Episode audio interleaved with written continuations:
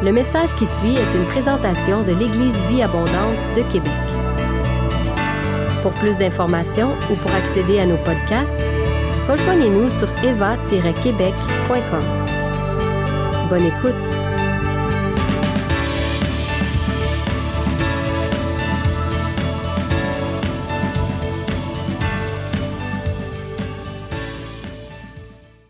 Mais ce, dont j'aimerais parler avec vous ce matin, c'est du plan caché de l'épreuve.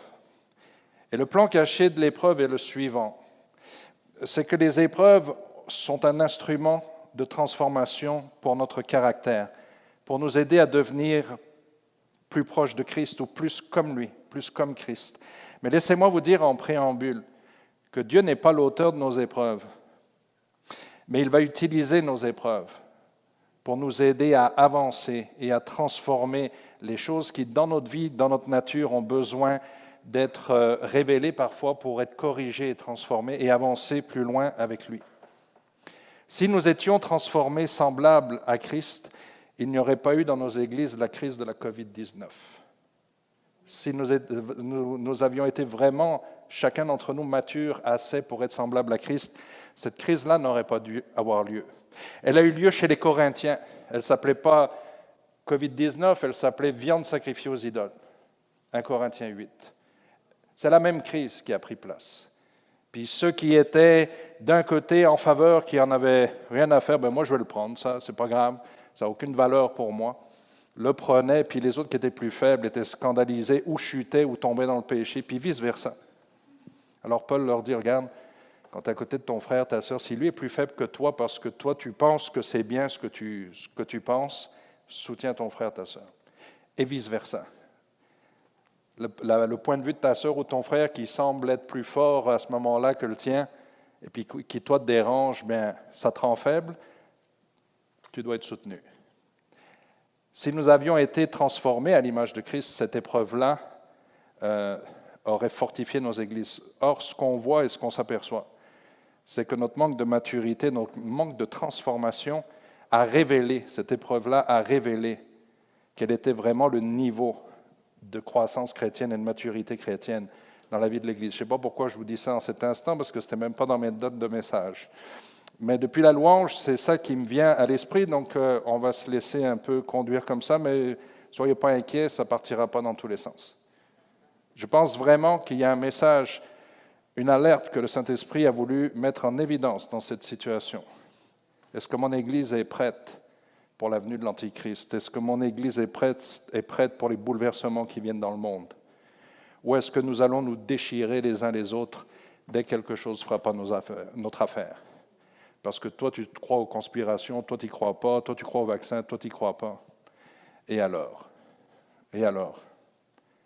Il y a un moment donné, ça, on devrait juste dire et alors? Nous sommes enfants de Dieu. Je ne suis pas sûr, moi, que la protéine spike arrive au ciel. Pas plus que si tu n'es pas vacciné. Pas sûr que ça fasse une différence pour le salut. Mais ce que je sais, c'est que notre manque d'affermissement, notre manque de compréhension de ce qu'est l'épreuve dans notre vie chrétienne nous a amenés dans ces situations de tension qui étaient inutiles mais révélatrices de l'état de l'Église au jour d'aujourd'hui. Donc nous avons un défi à relever. Vous avez un défi à relever, j'ai un défi à relever, mes amis. Pour relever ce défi, je vais vous donner des pistes. Je ne vais pas vous laisser sans réflexion, sans solution.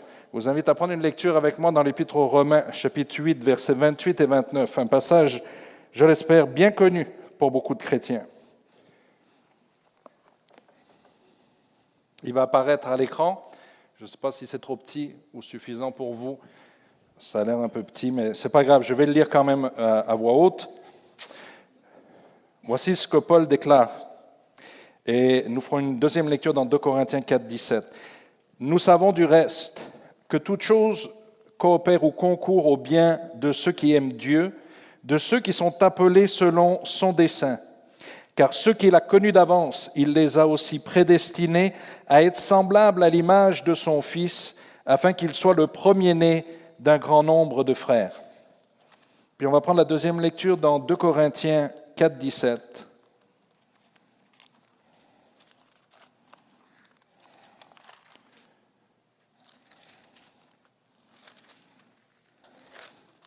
Et là, il suffit de connaître un tout petit peu la vie de l'apôtre Paul pour réaliser le poids des mots de sa déclaration.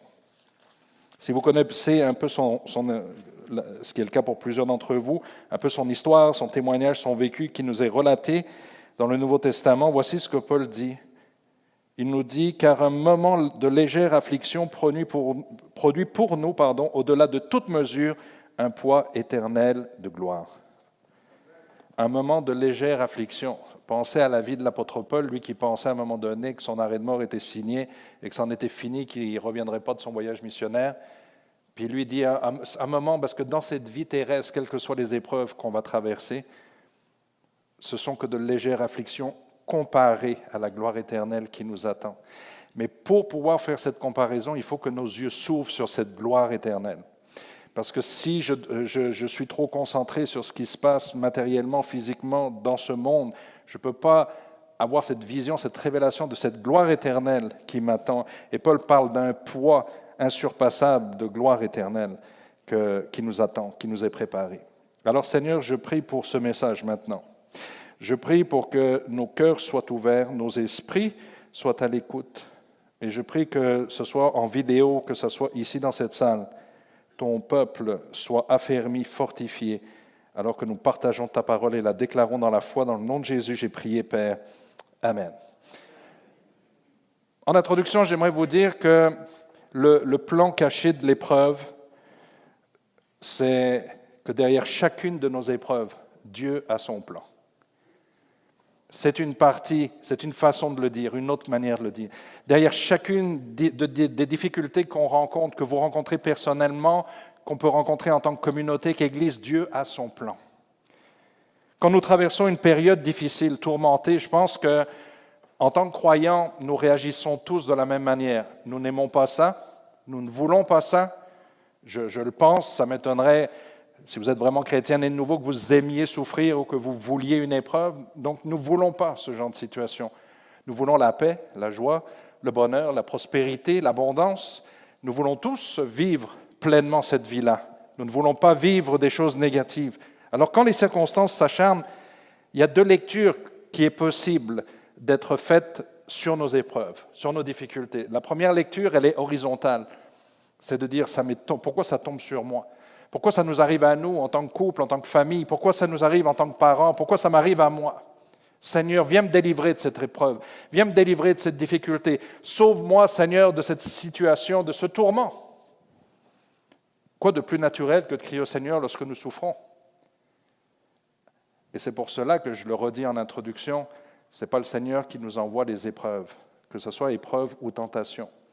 Parce que si je m'adresse à mon Sauveur pour me délivrer d'une épreuve alors que je suis convaincu que c'est lui qui me l'a envoyé, je, deviens bipolaire d'une certaine manière. Je vais avoir une crise de foi certaine. Comment je m'adresse à, quelqu'un pour me secourir et me tendre la main alors que je, suis convaincu que c'est lui qui m'a envoyé le mal de la main, par l'autre main? Donc le Seigneur n'est pas l'auteur des épreuves et des tentations, mais il utilise les choses qui nous arrivent, le bien comme le mal, pour nous faire avancer. Quand nous faisons une lecture verticale de notre épreuve, la lecture verticale nous fait dire, nous allons découvrir peut-être quelque chose à travers cette épreuve. Seigneur, à travers ces difficultés que je suis en train de traverser en, ce moment, qu'est-ce que tu vas révéler dans ma vie? Qu'est-ce que tu vas me permettre de découvrir pour m'aider à avancer? Est-ce que je peux, à travers cette épreuve, Seigneur, m'appuyer sur toi pour que tu me montres comment je peux devenir davantage semblable à toi? Ça, c'est la lecture verticale. C'est pour cela que euh, parfois, lorsque nous traversons un temps difficile, la bonne, la bonne question au Seigneur, c'est pas Seigneur, pourquoi je traverse ça?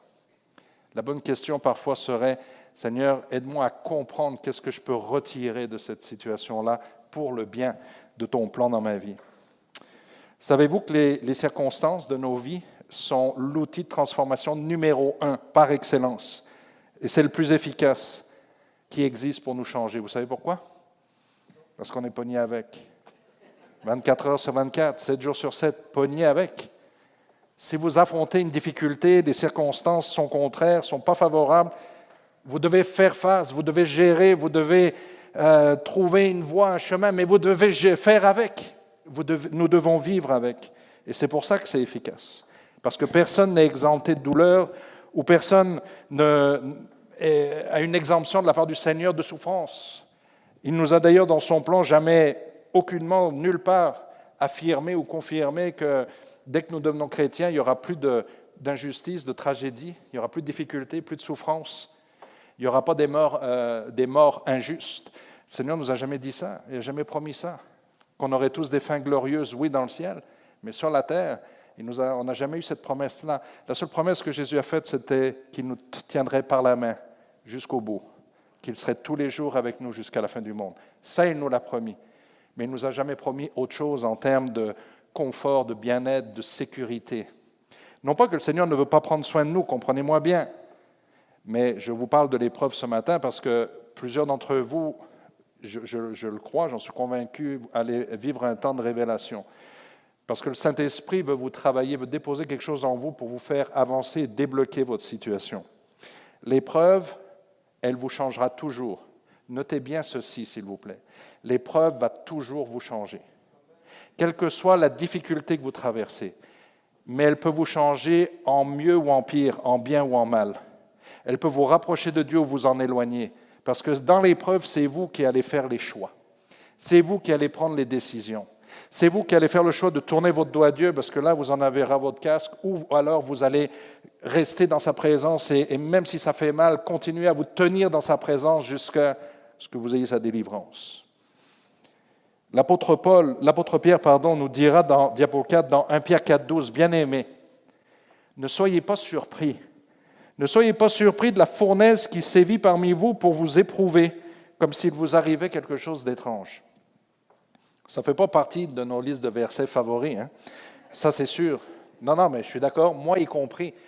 On ne capote pas sur les versets comme ça ou ceux qui nous, font, qui nous invitent à endurer la difficulté, la souffrance. Moi y compris. C'est humain.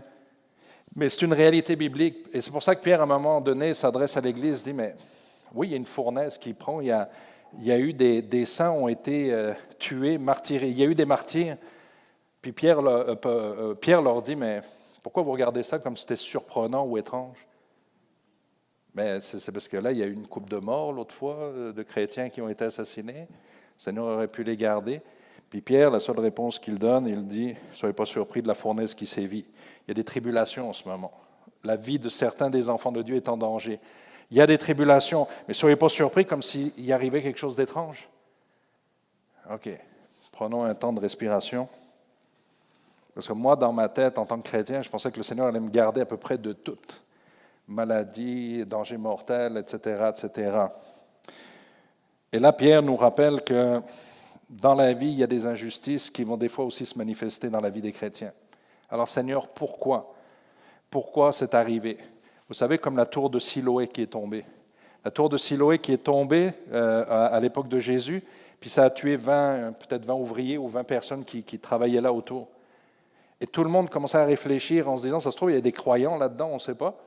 Puis tout le monde réfléchissait. Les disciples aussi se sont mis à réfléchir là-dessus. Ils se sont dit, ouais, mais là, il y a quelqu'un qui a fait de quoi? C'est quoi le problème du... C'est quel péché qui a fait que cette tour tombe et tue ces gens-là? Ils avaient fait quoi comme faute, ces gens-là? Et qu'est-ce que Jésus leur a répondu? C'est un accident, les boys. C'est un accident. Ouais, non, mais ils avaient dû faire de quoi Pour mourir écrasés par une tour, là, c'est sûr qu'il n'y avait pas juste un. Non, Jésus leur dit c'était un accident. Je vous invite à réfléchir à, à ces nouvelles perspectives dans l'épreuve ce matin. Le plan caché de l'épreuve, c'est le suivant, c'est que les problèmes et les difficultés sont toujours utilisés, ou en tout cas Dieu veut s'en servir pour nous aider à nous rapprocher de lui, à lui faire confiance et lui permettre de transformer notre caractère. Dans la diapo suivante, le psaume 34, verset 18 nous dit, L'Éternel est près de ceux qui ont le cœur brisé et il sauve ceux qui ont l'esprit dans l'abattement. Alors j'aimerais voir rapidement avec vous trois points ce matin. J'aimerais voir avec vous que le plan caché de l'épreuve a pour but de transformer notre regard sur Dieu, de transformer notre regard sur la vie et de transformer euh, notre regard sur nous-mêmes. L'épreuve va devenir un outil de transformation quand elle nous permet de façonner ou de laisser le Seigneur façonner notre caractère pour que nous ressemblions davantage à Christ.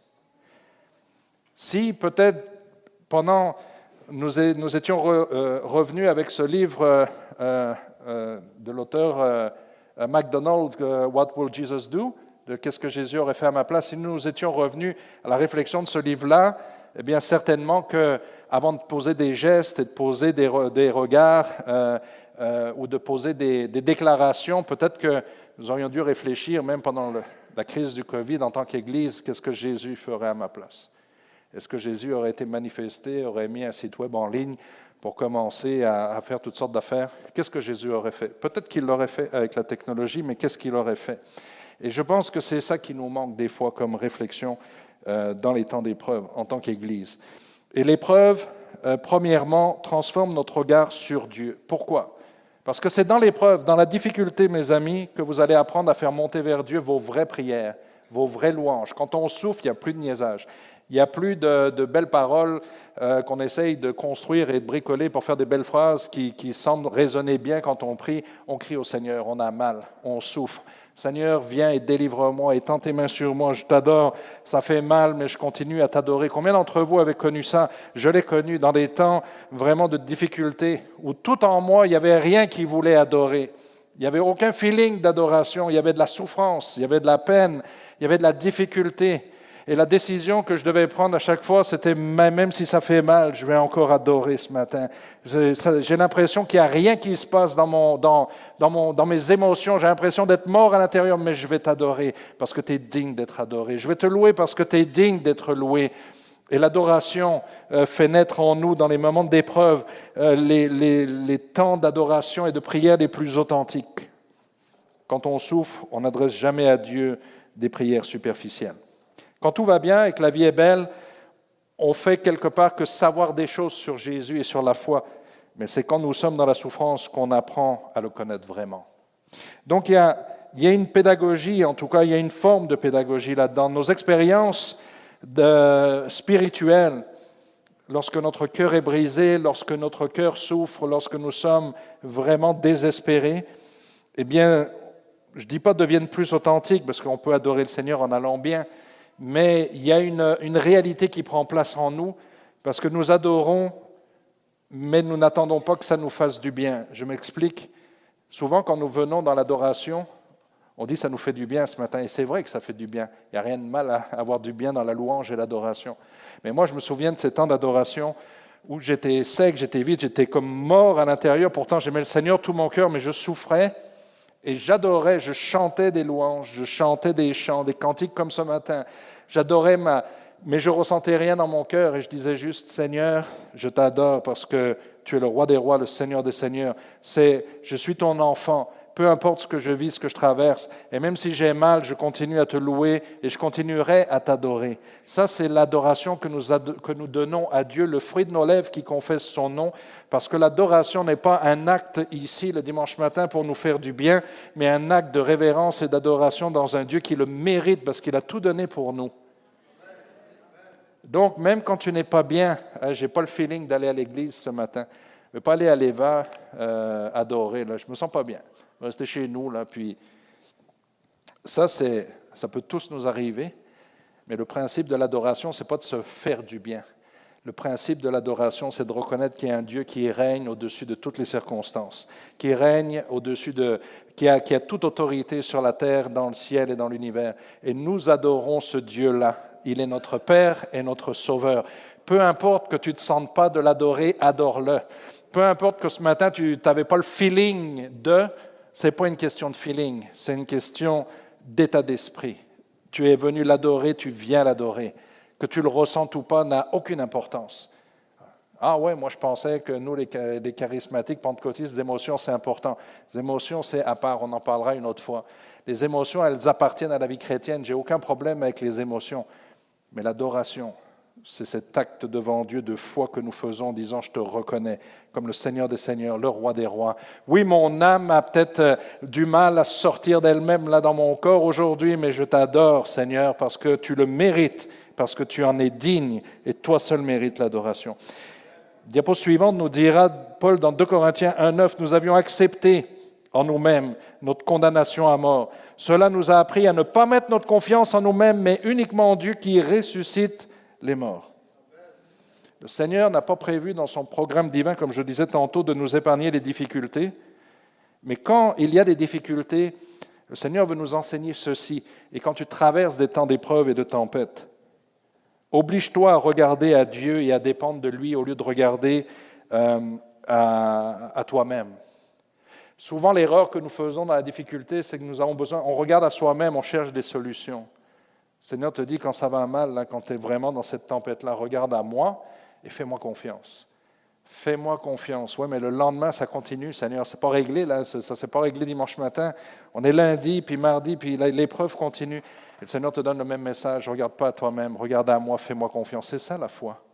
La foi, c'est de croire que celui qui règne sur nos vies nous aime, veut prendre soin de nous et va nous conduire, quelles que soient les difficultés dans lesquelles nous sommes. Regarde à moi, te dit le Seigneur. C'est ce qu'il a fait avec tous les hommes et toutes les femmes dans les Écritures. Est-ce que Joseph aurait pu euh, sortir de prison avant? Oui, il aurait pu faire sortir Joseph de sa prison. Est-ce que le Seigneur aurait pu empêcher Daniel d'aller dans la fosse au lion Bien sûr que oui. Nous, on connaît la fin de l'histoire, on sait que les anges sont venus, mais euh, euh, Daniel aurait pu finir comme du bacon hein, et, un, repas pour les lions. L'histoire aurait été différente, vous comprenez? Nous, on connaît la fin, mais lui, une fois jeté là-dedans, il ne la connaissait pas la fin tout de suite. Là. Ce qui fait que nous avions accepté, dit Paul. Même si on doit mourir, ben, on va mourir. On a accepté notre condamnation à mort. Ben, et puis qu'est-ce que dit Paul? Il dit, ben, ça, ça nous a appris à ne pas nous fier à nous-mêmes et à ce qu'on voit. Ça nous a appris à ne pas nous fier aux circonstances, à la situation économique ou politique. Ça nous a appris à mettre notre confiance uniquement en Dieu qui ressuscite les morts. Vous ne pourrez pas réaliser pleinement que le Seigneur est tout ce dont vous avez besoin tant qu'il n'aura pas été votre seul recours. Vous ne pourrez pas réaliser pleinement que le Seigneur est votre, est votre seul, est la seule chose dont vous avez besoin tant que vous n'allez pas vivre cette, euh, cette situation dans votre vie où vous allez réaliser il n'y a que le Seigneur qui peut me sortir de là maintenant. C'est lui mon seul recours. Quelle que soit la, la cause de vos problèmes aujourd'hui, il n'y en a aucun qui, qui va dépasser ce que je dirais la permission de Dieu, dans le sens de, qui va venir vous ravager ou vous détruire, mais par contre, le Seigneur va les utiliser pour votre bien, même si nous savons que Satan veut les utiliser pour vous éloigner de Dieu et vous faire du mal. Et c'est là où nous devons comprendre que dans l'épreuve, oui, il y a un combat spirituel, parce que l'ennemi de nos âmes, lui, veut nous montrer à quel point c'est plate d'être croyant, parce que regarde, le Seigneur ne te garde même pas en ce moment. Il ne t'a même pas protégé en ce moment, tandis que ça ne vaut même pas la peine de continuer à marcher avec Dieu. Amen? Ah oui? Fait que je vais travailler un peu plus fort là. Ce que nous sommes en train de, vivre dans l'épreuve va soit nous rapprocher de Dieu, soit nous en éloigner. Et en comprenant cela, nous savons que Dieu va utiliser chaque chose, et je vais vous le dire tout de suite euh, plus en détail, pour notre bien, mais l'ennemi de nos âmes, lui, vient avec sa semence dans le but de nous faire croire et de nous faire accepter l'idée que finalement le Seigneur n'est pas avec nous, qu'il ne nous aime pas. Il préfère, euh, ouais, ben les pasteurs, eux, ils ont une grâce spéciale, ils ont une onction. Hein, les pasteurs, euh, eux, ils sont protégés. Là, il y a comme un, cover sur eux. Là. Puis nous, euh, nous, la gang, là, ben, nous, on se fait des fois attaquer, puis on se fait est-ce que vous croyez ça? Combien de fois on a entendu que nous, les pasteurs, on avait comme une aura spirituelle sur l'appel en plus? Alors que je pense que j'ai mon, j'ai, puis mes collègues pourront sûrement vous le dire aussi, eux aussi dans leur vie, on a mangé plus de coups que peut-être la plupart d'entre vous. Puis ce n'est pas une expression, ce n'est pas pour le fun et pour faire plaisir. Il y a des coups que, je ne sais pas si j'aurai le temps de vous le partager, que l'ennemi m'a mis parfois, que je ne suis même pas sûr que si je vous le partage tantôt, vous allez me croire, certains d'entre vous. En tout cas, ma pasteur André m'a dit Ouais, partage ton témoignage. J'ai dit J'ai parlé avec un pasteur il n'y a pas longtemps en Europe, puis il me dit Dis surtout pas ça à l'Église. Alors, du coup, euh, des fois, on ne sait plus quoi dire. Le psaume 139, diapo suivante, nous dit Quand j'étais qu'une masse informée vide, tes yeux me voyaient. Et sur ton livre étaient tous inscrits les jours qui étaient fixés, avant qu'aucun d'eux n'existe. Alors, l'épreuve doit nous rappeler que Dieu tient tous les comptes, il a nos jours dans ses mains. Il sait ce par quoi tu traverses. Il connaît ta situation, il connaît ta crise familiale, il connaît ta situation avec ta famille, avec tes enfants, tes petits-enfants, avec peut-être ton célibat, mais il sait ce que vous traversez. Et il vous invite ce matin à réaliser qu'à travers votre épreuve, votre difficulté, il veut transformer votre regard sur lui. Il veut que vous voyez Dieu comme un allié, comme un père, mais il veut que vous compreniez que l'épreuve, il vous accompagne dedans. Il n'est pas en train de vous abandonner les bras croisés. Dieu n'est pas du haut du ciel en disant, bon, ben, les, les gars, allez-y, je vais voir ce que ça donne. Je vais voir si vous en sortez de celle-là. Le Seigneur n'est pas comme ça. Au contraire, il tend sa main vers nous. Il, il nous aide à continuer. Oui, mais pourquoi le Seigneur ne me sort pas de mon épreuve? Parce qu'il est en train de te prendre par la main et de te tenir en te disant, j'ai besoin, je vais t'accompagner parce qu'il faut que tu progresses. Je veux te transformer, je veux te rendre semblable davantage à mon Fils Jésus. Dieu transforme à travers l'épreuve, veut transformer notre regard sur lui, mais deuxièmement, il veut transformer notre regard sur la vie. Et pour vous faire comprendre cela, reprenons Romains 8. Euh, je pense que le verset va revenir au diapo 10. Mais regardons un peu plus le verset que Paul dit. La déclaration de Paul ici. Il dit, nous savons du reste que toute chose concourt au bien de ceux qui aiment Dieu, de ceux qui sont appelés selon son dessein ou de ceux qui sont appelés conformément à son plan divin. Notez bien chaque euh, portion de ce verset. On va le décortiquer ensemble. Dieu ne dit pas qu'il fait concourir toute chose pour l'accomplissement de ma volonté ou de mes désirs. Il ne dit pas qu'il va organiser toute situation pour que tout tourne toujours à mon avantage, comme moi j'ai décidé ou comme ce que moi j'aimerais obtenir. Ce n'est pas ça qu'il dit.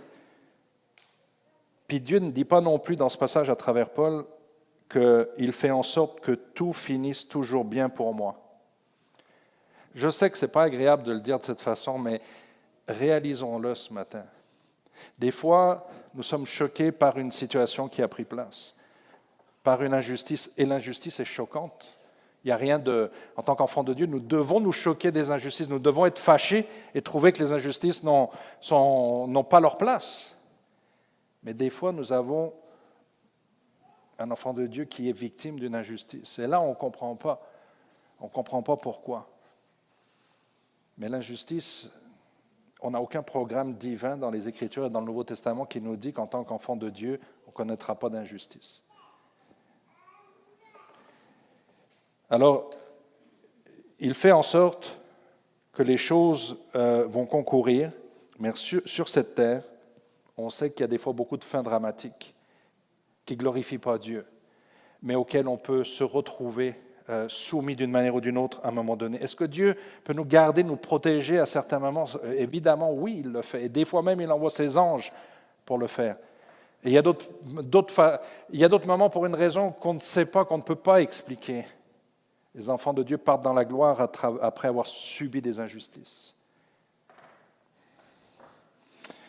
Nous savons, Paul dira, nous savons, premièrement, nous savons signifie que nous ne sommes pas sur de la pensée positive ici et qu'on ne met pas notre espérance dans un optimisme naturel.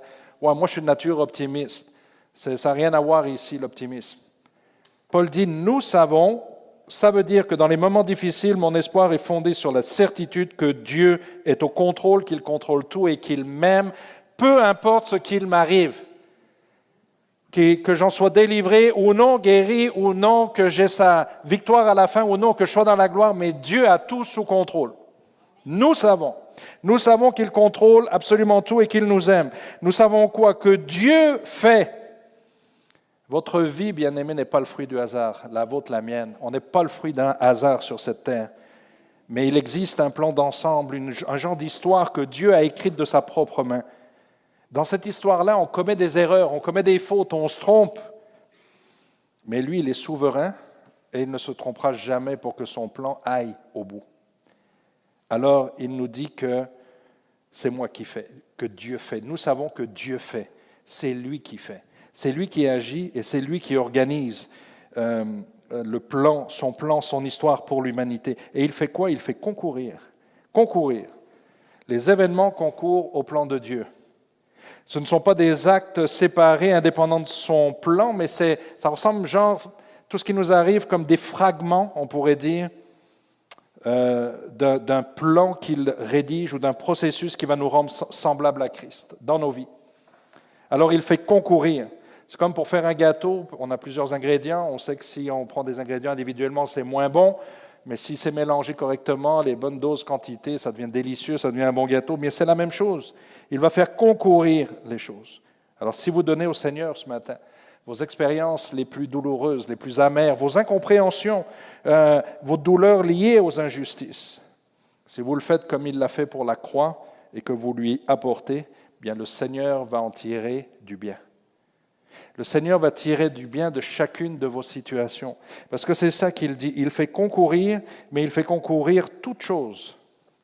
Notez ceci dans le verset, toute chose. Est-ce que toute chose veut dire toute chose Qu'est-ce qui n'est pas inclus dans toute chose, en fait? Il n'y a rien. Hein? Il n'y a rien qui n'est pas inclus dans toute chose. Mais est-ce que toute chose, ça veut dire aussi euh, les sales coups qu'on m'a fait? Fait concourir toute chose. Est-ce que c'est le fait que j'ai traversé des situations d'injustice? Est-ce que ça, ça rentre dans toute chose? Est-ce que les bons coups, les victoires, ça rentre dans toute chose? Il nous dit toute chose. Donc le Seigneur prend toutes ces choses, tous ces éléments de vos vies, tout ce que vous avez traversé jusqu'à aujourd'hui. La Bible nous dit qu'il prend toutes ces choses-là et que le plan de Dieu pour votre vie, ça englobe tout ce qui vous arrive, y compris erreurs, péchés, souffrances, maladies, dettes, problèmes. Dieu va tirer du bien du pire malheur. Comme je l'ai dit, il l'a fait pour la croix. La croix, c'était la pire chose et c'est la, la des meilleures des choses qui en est ressortie. Dieu fait concourir toutes les choses dans votre vie pour en tirer le plus grand bien. Et au bien, ça ne veut pas dire que tout est bon dans la vie. Quand, le verset nous dit qu'il fait concourir toutes choses au bien, il y a beaucoup d'événements dans notre monde qui sont mauvais et pervers et qui ne glorifient pas Dieu ni, euh, que nous voulons connaître. Mais Dieu n'a jamais son pareil pour en tirer du bien. Pour vous en donner un exemple, je vous invite à regarder juste une minute à la généalogie euh, de Jésus. Je sais que souvent, quand vous essayez de lire la Bible, si on tombe sur une généalogie, on ne pense pas pouvoir vraiment être béni par une lecture de généalogie, c'est vrai. À moins de connaître un peu qu'est-ce qui se passe dans la généalogie. Prenez avec moi dans Matthieu chapitre 1er. Matthieu chapitre 1er, euh, pas n'importe quelle généalogie, les amis, là, la généalogie de Jésus, de notre Sauveur. Matthieu chapitre 1er, les six premiers versets nous parlent de cette généalogie. Vous voyez ce qui est dit. Regardez ce qui est dit. Généalogie de Jésus-Christ, fils de David, fils d'Abraham. Jusque-là, on est correct. Abraham engendra Isaac, Isaac engendra Jacob, Jacob engendra Judas et ses frères. Judas engendra Tamar, Péret et Zara. Péret engendra Esrom, Esrom engendra Aram, Aram engendra Amidadab, Amidadab engendra Naasson, Naasson engendra Salmon, Salmon engendra Boaz de Rahab, et Boaz engendra Obed de Ruth, Obed engendra Isaïe, Isaïe engendra David, le roi David engendra Salomon de la femme d'Uri. Qui est prêt à être béni? À travers une généalogie, pas n'importe laquelle, celle de Jésus-Christ. Je vous ai avec moi encore un peu ou je commence à vous perdre? Est-ce que vous êtes prêts à être bénis? Bon, mais dites-le moi, sinon je peux m'arrêter là, hein, c'est correct.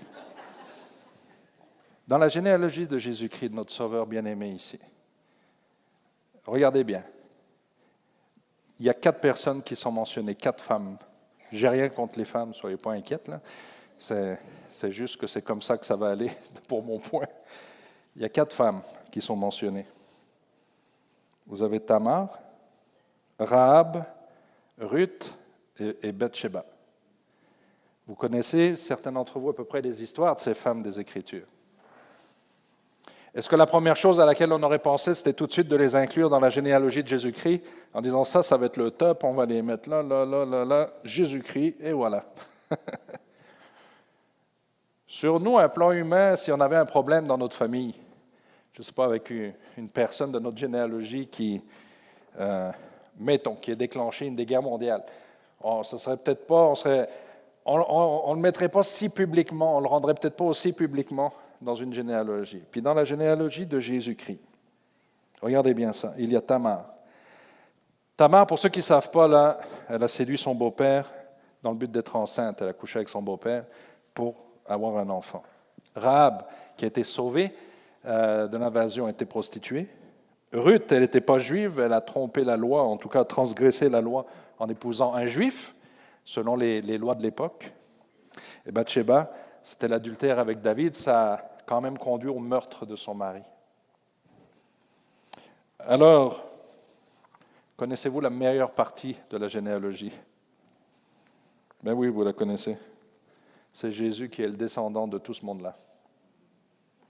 Est-ce que vous pouvez comprendre un instant avec moi là? Il fait concourir toute chose au bien de ceux qui l'aiment. Et des pires situations, le Seigneur en fait ressortir le meilleur. Il prend l'histoire de nos vies avec nos échecs des fois les plus cuisants, nos erreurs les plus flagrantes. Il dit, moi mes enfants, vous n'avez pas compris, j'ai un plan, je vais l'accomplir. Puis là, avec vos fautes, vos erreurs, vos échecs, toi tu crois que tu es plus digne de servir, tu es plus digne de relever la tête ou quoi que ce soit. Laisse-moi te dire quelque chose. Tu vas te relever parce que tu vas réaliser que tout le mal même que toi-même, des fois, tu as produit, parce que l'épreuve peut venir de nous-mêmes à cause de nos choix, de, nos mauvaises décisions. Mais même le Seigneur te dit, même avec ces choses-là, viens vers moi, fais-moi confiance, je vais en faire sortir du bien. Et si tu ne me crois pas, tu regardes à la généalogie de Jésus-Christ. Parce qu'à travers ces femmes et les hommes aussi, qui ont certains pas toujours été mieux non plus, il en a fait sortir du bien. Il a glorifié son nom et il montre à l'humanité à quel point il nous aime et il veut que son plan s'accomplisse et pour l'humanité et pour nos vies. Amen.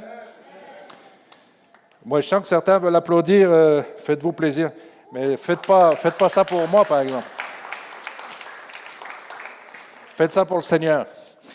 Ceux qui l'aiment, qui ont été appelés, donc du mal, Dieu en fait ressortir du bien ce qui signifie que bibliquement parlant, Dieu va toujours renverser une situation négative pour le bien de ses enfants, de ses enfants, de ceux qui lui appartiennent. Souvenez-vous que le plan de Dieu est toujours plus grand que nos problèmes. Et c'est pour ça que nous avons besoin d'ouvrir nos yeux sur ce que Dieu veut faire et accomplir d'une façon plus globale et dans nos vies, dans son Église et dans notre histoire.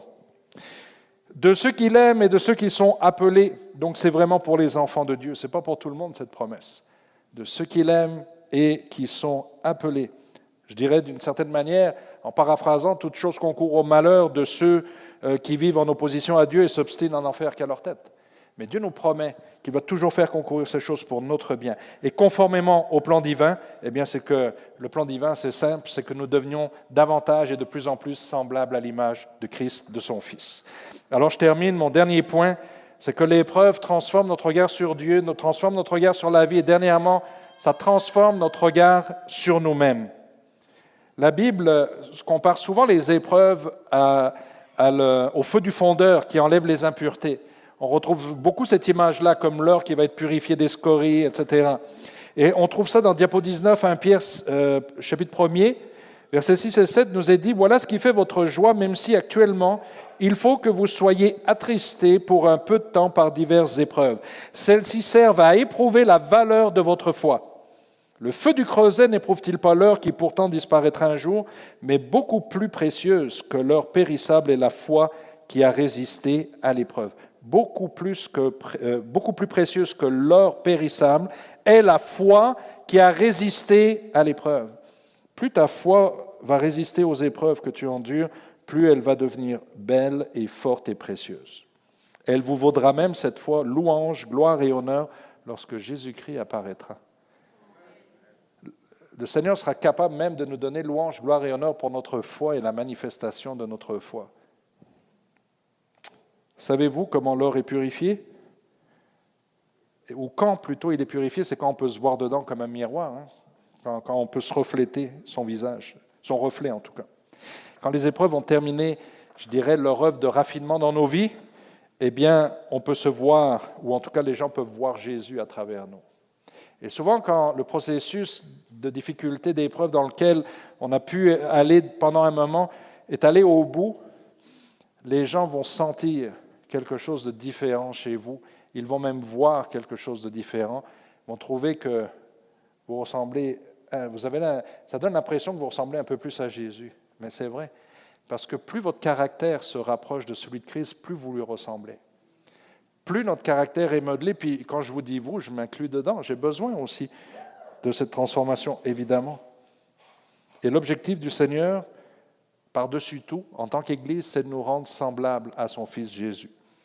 Toute une série de messages, en huit messages là-dessus, il faudra que l'Église Eva me sédule pour... Non, pas le temps de parler de ça ce matin, mais devenir comme Christ, c'est tout un processus avec la croissance spirituelle. Et l'objectif de Jésus ici, c'est de nous amener à lui, enfin du Seigneur, de nous amener davantage à lui ressembler. Connaissez-vous un peu la vie de Jésus? Évidemment. Alors, si vous connaissez la vie de Jésus, dites-vous ceci. Pour que je lui ressemble, je vais passer par le même genre d'expérience que lui a connu. Ben oui, pour, pour, que je lui ressemble, il va falloir que je passe par les mêmes il y, a, certaines étapes qui vont se retrouver sur mon chemin, ça c'est certain, comme quoi? La solitude, les tentations, le stress, l'angoisse, l'abandon, le feu des critiques, l'injustice, le rejet. Notre Seigneur a vécu tout ça. Et plus nous allons laisser le Seigneur modeler notre caractère, c'est sûr qu'on va connaître ce genre de choses-là. J'aimerais vous dire que je n'ai jamais connu ça. J'aimerais juste vous le dire mais je suis comme vous, comme chacun d'entre vous, puis je ne suis pas le seul ici. Et plus nous avançons en âge, plus nous pouvons dire on a connu ça. on est passé par là. Bien-aimé, notez ceci. On arrive à la fin du message. Hébreu 5 nous dit ceci, bien, euh, diapo 20, pardon. Bien qu'étant fils de Dieu, il a appris l'obéissance par tout ce qu'il a souffert. Apprendre l'obéissance, on est d'accord avec ça, mais par tout ce qui va souffrir, est-ce que nous, on va apprendre l'obéissance aussi? Mais je vous dirais que oui, parce que des fois, j'ai eu mal. Puis j'ai dû apprendre à obéir et à continuer à faire des fois le bien quand je n'avais pas envie de faire le bien. Parce que faire le bien, ce n'est pas toujours facile. C'est épuisant, c'est demandant, surtout dans notre génération mais on vit mieux en faisant le bien. Sauf qu'il y a des moments, le fait continuer à faire le bien quand tout le monde fait le mal, ça demande de l'obéissance. Et ce n'est pas toujours évident. Et ça, ça fait souffrir à certains moments. Et c'est parce qu'il a été ainsi amené à la perfection qu'il est devenu, pour tous ceux qui lui obéissent maintenant, l'auteur d'un salut éternel. Donc il y a des bonnes choses à retirer de notre cheminement d'obéissance avec Jésus. Et le verset suivant, diapo 21, nous dit, Nous sommes ses enfants donc nous sommes ses enfants, donc nous aurons aussi part au bien que Dieu a promis à son peuple, et nous aurons, euh, nous aurons ces parts-là avec le Christ. Car si nous souffrons avec lui encore, donc si nous sommes dans l'épreuve avec lui, nous serons aussi avec lui dans sa gloire. Alors pourquoi Dieu va-t-il nous dispenser des expériences par lesquelles il a fait passer son propre Fils, puisqu'il sait qu'à la fin, c'est un poids éternel de gloire qu'il nous prépare, qu'on ne sera même pas capable de, qu'on ne serait même pas capable d'ambitionner sur cette terre. Donc ça, nous demande vraiment un changement d'état d'esprit face aux difficultés euh, que nous pouvons affronter, que nous pouvons rencontrer. L'épreuve, quand elle est comprise, elle devient un outil de transformation de notre caractère. Ça nous aide à réagir euh, face aux défis que nous rencontrons comme Jésus réagirait lui-même. Et comme je le disais en introduction, les épreuves ou les difficultés, les problèmes ne produisent pas toujours le résultat que Dieu voudrait. Dieu voudrait nous transformer, nous faire grandir avec lui. Et, comme je l'ai dit tout à l'heure, des fois, il y a des croyants qui s'aigrisent, qui deviennent de plus en plus euh, amers vis-à-vis de, l'Église, de Dieu, de la foi, ne comprennent pas ce qui leur arrive, puis veulent s'éloigner. Donc l'épreuve va toujours vous changer. L'épreuve de la COVID nous a changé. Il y en aura d'autres qui s'en viennent. C'était qu'une répétition générale, ça, avant la venue de l'Antichrist. Ça veut dire que les épreuves, il y en aura d'autres dans le monde et qui vont nous arriver. Elles nous changeront toujours, en mieux ou en pire, en bien ou en mal, mais personne ne restera indifférent. Donc si nous comprenons ce principe-là, nous comprenons aussi que pour réagir positivement à l'épreuve ou à la difficulté que nous traversons, nous devons nous rappeler que le plan de Dieu est toujours bon. Le plan de Dieu pour ta vie, mon frère, ma soeur, est toujours bon, est toujours favorable. Car le Seigneur sait ce qui est le mieux pour toi et il prend à cœur tes intérêts. Joseph avait compris ça. dans, Genèse 50. Il avait compris cette vérité. Vous savez, quand il a dit à ses frères qu'il avait vendu comme esclave dans Genèse chapitre 50, vous aviez formé le projet de me faire du mal, mais Dieu l'a transformé en bien. Il a fait concourir toutes ces choses pour mon bien, pour accomplir ce qui arrive aujourd'hui et pour sauver la vie d'un peuple nombreux, parce que le bien était pour Joseph et pour toute une nation par la suite. Ézéchias, qui à un moment donné sur son lit de mort a éprouvé aussi ce sentiment quand il a été atteint d'une maladie mortelle et que Dieu l'a guéri. Il dira, voici que mon amertume elle-même s'est changée en paix. Toi-même as pris plaisir à retirer mon âme du gouffre du néant, car tu as jeté derrière ton dos tous mes péchés. Et chaque fois que le Seigneur oppose un refus à votre prière ou qu'il me semble ne pas répondre à votre prière ou à votre demande, posez-vous la question euh, suivante.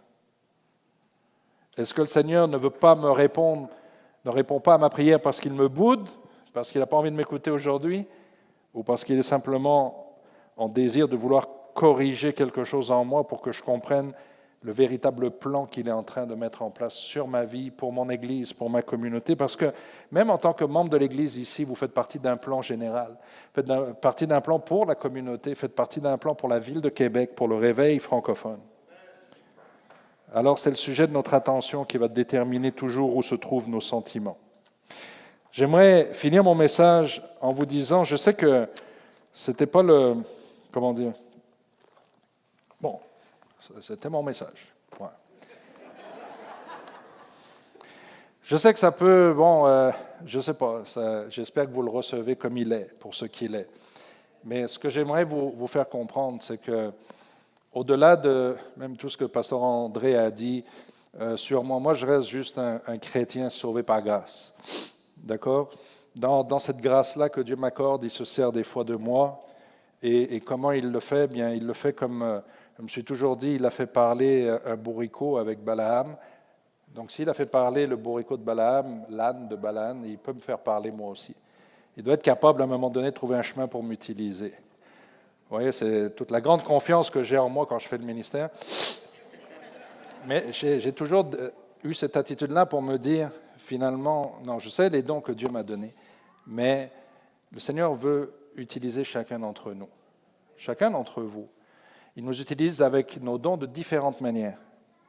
Mais lorsque nous sommes dans des difficultés, dans des temps d'épreuve, c'est notre vraie nature qui ressort, qui est révélée c'est là où nous en sommes en réalité dans notre vie spirituelle. Donc, je peux venir et, même être engagé à l'Église ici à Eva avec beaucoup de, passion, beaucoup de sérieux, beaucoup de consécration, mais quand l'épreuve va se présenter, cette épreuve-là va devenir le révélateur. Ça va démontrer qui, où je suis rendu vraiment comme disciple de Jésus-Christ. Est-ce que ma vie chrétienne est devenue une vie d'habitude, une vie où je, je suis simplement en train de, j'ai adopté des principes chrétiens, mais il n'y a plus de croissance vraiment dans ma vie spirituelle? Ou est-ce que j'ai vraiment un développement qui s'opère de la part de Dieu euh, dans ma vie pour me rendre de plus en plus proche et semblable à Christ? Vous n'avez même pas besoin de le dire parce que l'épreuve va le révéler tôt ou tard. Et c'est comme ça que. Et, le but, ce n'est pas de vous faire peur et de vous dire euh, cacher des choses, le Seigneur va révéler. Non. C'est de vous faire comprendre simplement que si nous sommes dans cette situation-là, au jour d'aujourd'hui, c'est parce que le Seigneur n'a pas fini avec nous. Il a encore de l'espoir en nous, il va encore nous changer et nous transformer. Alors, euh, sur ces paroles-là, j'aimerais prier pour vous. Puis je sais que le temps est passé, fait que je veux juste prier pour terminer mon message. J'espère que le Saint-Esprit a parlé à votre cœur et qu'il va continuer à le faire dans les jours à venir. En tout cas, si vous le permettez, je vous invite à vous lever. Et je veux simplement sceller, Saint-Esprit, ces paroles que nous avons partagées ensemble. Je prie qu'à travers ces paroles, il y ait des paroles de vie, des paroles de résurrection, des paroles prophétiques, des semences qui ont été déposées dans le cœur de tes enfants. Je prie pour que tu encourages ton peuple et que tu encourages chacun d'entre nous à aller de l'avant dans ce que nous devons faire et, là où nous devons aller. Je te demande de soutenir celui qui est abattu, l'esprit qui est fatigué, celui qui est découragé, celui qui passe par un temps d'épreuve dans sa propre vie et qui trouve ça vraiment difficile même à, supporter. Je te demande vraiment de, de l'encourager maintenant, de le tenir dans ta main, de lui montrer à quel point tu l'aimes et que tu ne te désintéresses pas de sa vie et de sa situation. Et au contraire, tu désires qu'il s'approche de toi, qu'il se fortifie en toi, qu'il te fasse confiance, parce que tu vas ressortir du bien, même de la pire situation dans laquelle il est maintenant. Seigneur, nous prions pour que ton peuple reçoive cette révélation. Dans le nom de Jésus, j'ai prié, Père. Amen. Merci et que Dieu vous bénisse.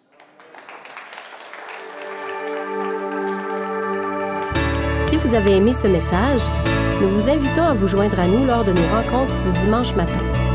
Vous trouverez l'horaire et l'emplacement de nos réunions sur notre site internet eva-québec.com. N'hésitez pas à communiquer avec nous et que Dieu vous bénisse.